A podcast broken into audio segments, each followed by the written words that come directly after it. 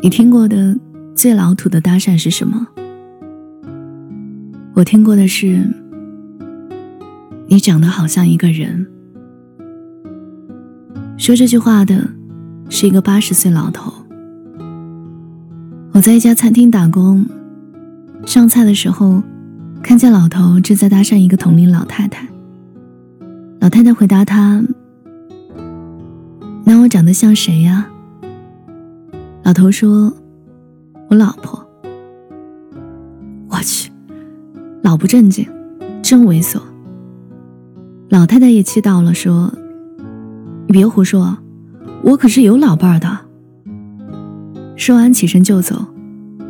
老头贼心不死，赶紧挡住老太太说：“你先别走，听我讲个故事，是我们那个年代的故事。”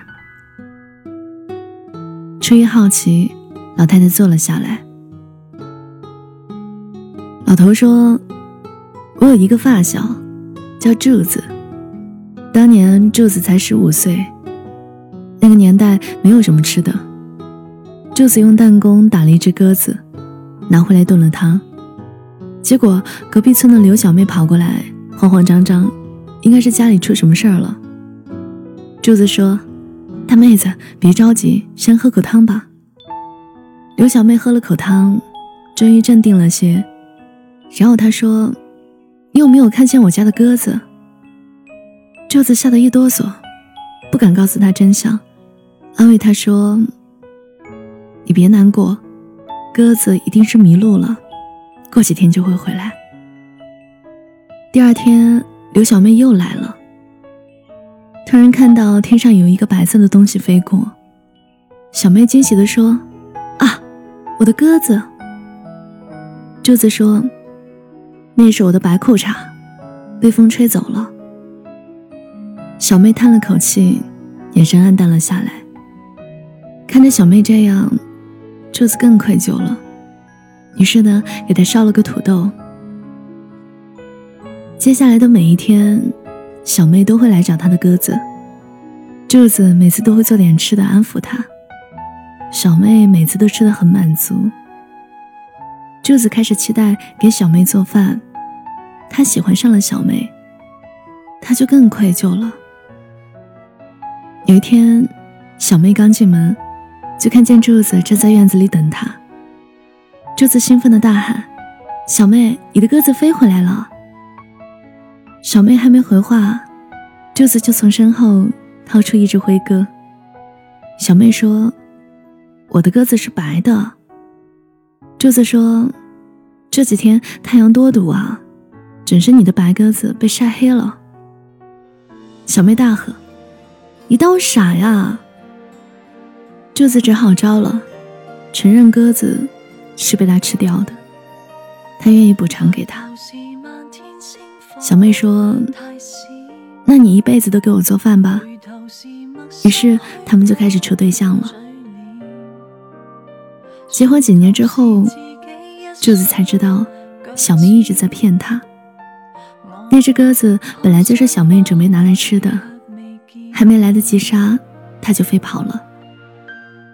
小妹喝下那碗汤的时候，就知道那是自己的鸽子。但是柱子的厨艺真是太好了。所以后来，他每天都假装去找鸽子，其实是蹭吃蹭喝，结果喜欢上了柱子。他假装在等鸽子，其实是在等柱子对他动心。他等到了。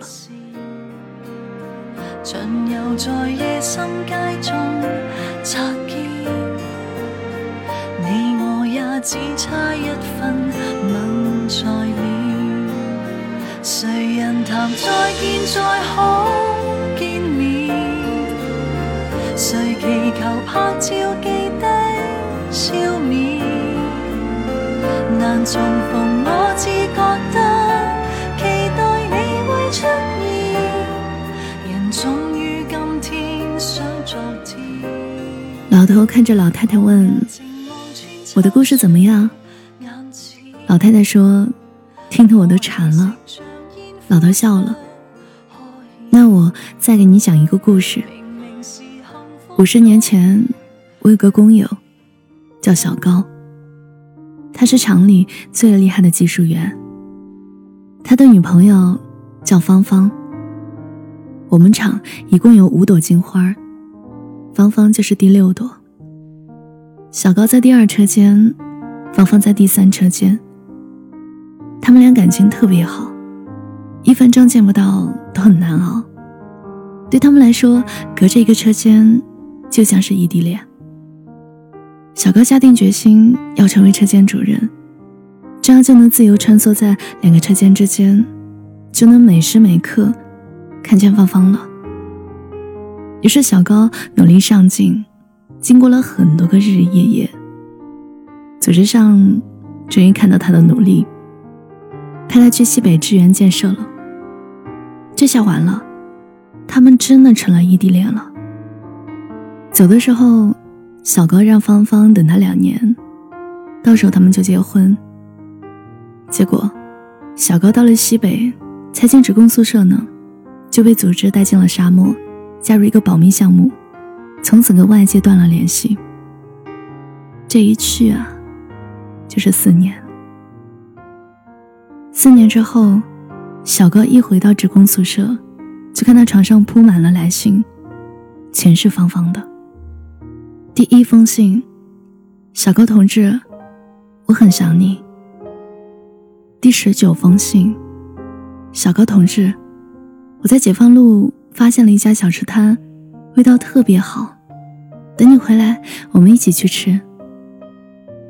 第三十八封信，小高同志，为什么你一直不回信？是不是跟其他女同志发展出了战斗友谊？我也要去和隔壁车间的小李发展发展。第三十九封信，小高同志，上一封信是我意气用事了，都是骗你的，我根本没有和小李同志接触。小高一封封的拆信，看得又哭又笑。他拿出最后一封信，小高同志，我妈给我介绍了对象。如果今年国庆之前你还不回来，我就得嫁给他了。国庆，小高一身冷汗。现在是十月中旬，国庆已经过去两周了。他立马去赶火车，心急火燎，花了两天时间才回到老家。他直接冲到芳芳家，芳芳不在。是啊，她都嫁人了。他失魂落魄的去了芳芳提过的那家小吃摊，点了一碗面，吃着吃着就哭了起来。这个时候，一个熟悉的身影出现在他身前，是芳芳，正微笑看着他。后来小高才知道，原来芳芳每天会来这里等他。到国庆那天，小高又没有出现，芳芳发誓。他再也不来这儿了。结果他还是来了。当他们之间只隔了一堵墙的时候，他熬不过一分一秒；当他们之间隔了千山万水的时候，他反而熬过了四年。他一直等他回来，他等到了。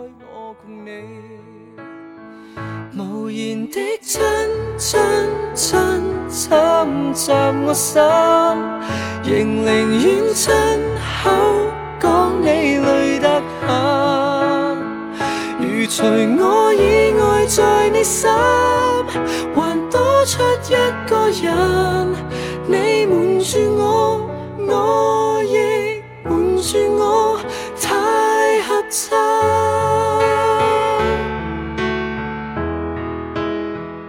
老头的故事讲完，老太太点点头说：“真是好故事。”还有吗？老头接着说：“那我讲一对老夫老妻的故事吧。男的叫老吴，老吴跟他老伴儿结婚四十年，为了庆祝他们结婚纪念日，儿子给他们报了一个旅行团去美国玩。老吴很兴奋，每天都在练英语。”老伴儿埋汰他，练了两星期就学了三句话。他们到了美国，导游带他们到时代广场自由活动。老吴特别兴奋，见到外国人就招手，嘴里不停说：“Hello，Hello，你们都 Hello。”这是老吴学的第一句英语。他们一路看一路逛，老吴见到什么都问：“这个 How much？那个 How much？” 这是老吴学的第二句英语。老吴一路上都在卖弄英语，走着走着，发现老伴儿不见了。他吓坏了，到处去找。在人来人往的时代广场，一个瘦小的亚洲老头，在高大的外国人中东奔西跑，嘴里喊着陌生的语言，显得特别突兀。他走遍了他们走过的每个地方，从妓院到广场，从广场到商场。在一个商场听到争执声，他往前一看，正是老伴儿。老伴儿处在商场里面，死死抱住一根柱子不撒手。旁边站着几个高壮的保安，正在拉他。老吴冲上去挡在老伴儿面前，他很瘦弱，但又很强壮。老伴儿紧紧抓住老吴的胳膊，激动地说：“老吴，老吴！”老吴对保安怒吼。你们别碰他，My wife, my wife。这是老吴学的第三句英语。原来老太太走丢了之后，一直站在原地，直到商场关门。保安来清场，他还死抱着柱子不肯走。老吴又担心又生气：“你傻站在这干嘛？”老太太说：“我不认识路嘛，我只会傻站着等你。”我知道你一定会找到我的。他一直站在原地，这是最笨的等待，也是最执着的信任。他等到了。老太太听完故事，心满意足，跟老头告别，回家了。我跟老头聊天，这才知道，老头讲的就是他和老太太的故事。故事里的柱子是他，小高是他，老吴也是他。而刚离开的老太太叫刘芳芳，刘小妹是他，芳芳是他，老伴儿也是他，是他的妻子。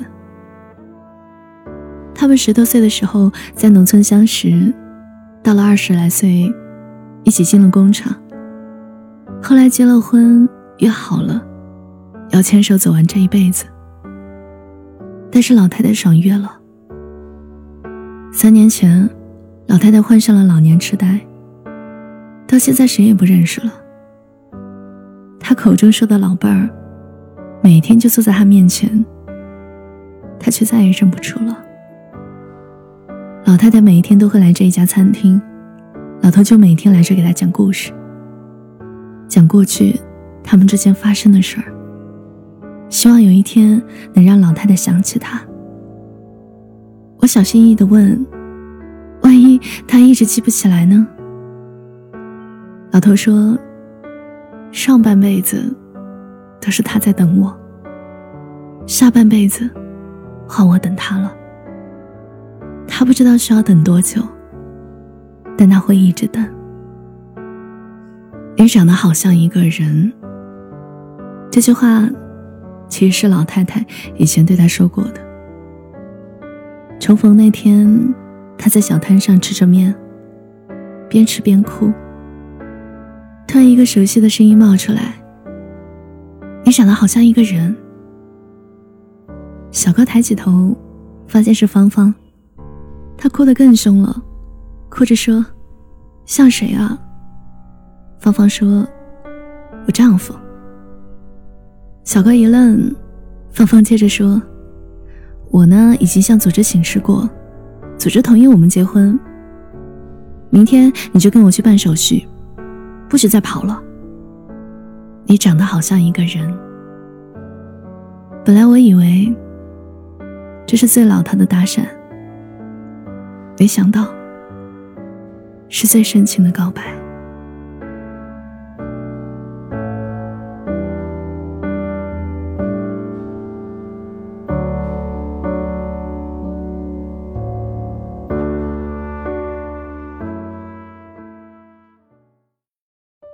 有一天，老太太照常来了，坐下。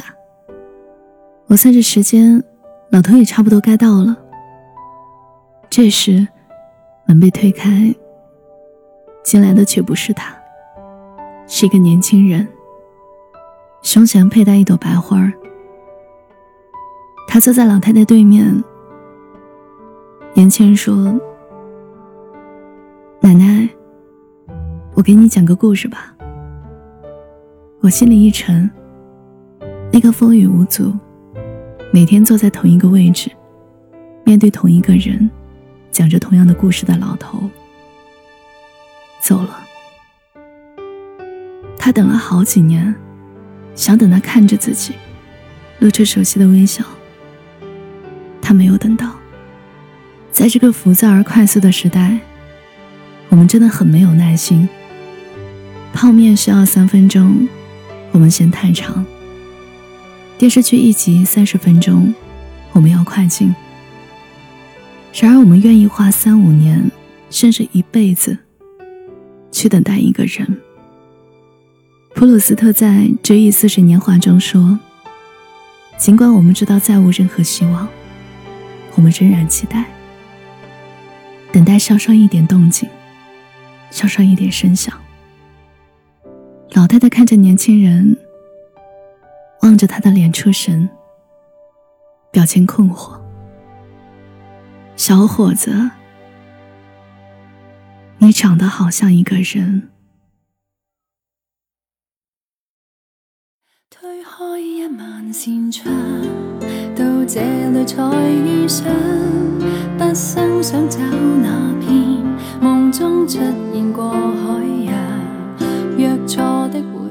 嘿，好久不见，谢谢你听我，我是七景，你最近过得还好吗？收听我的节目，你可以搜索微信公众号七景，就能找到我，我等你哦。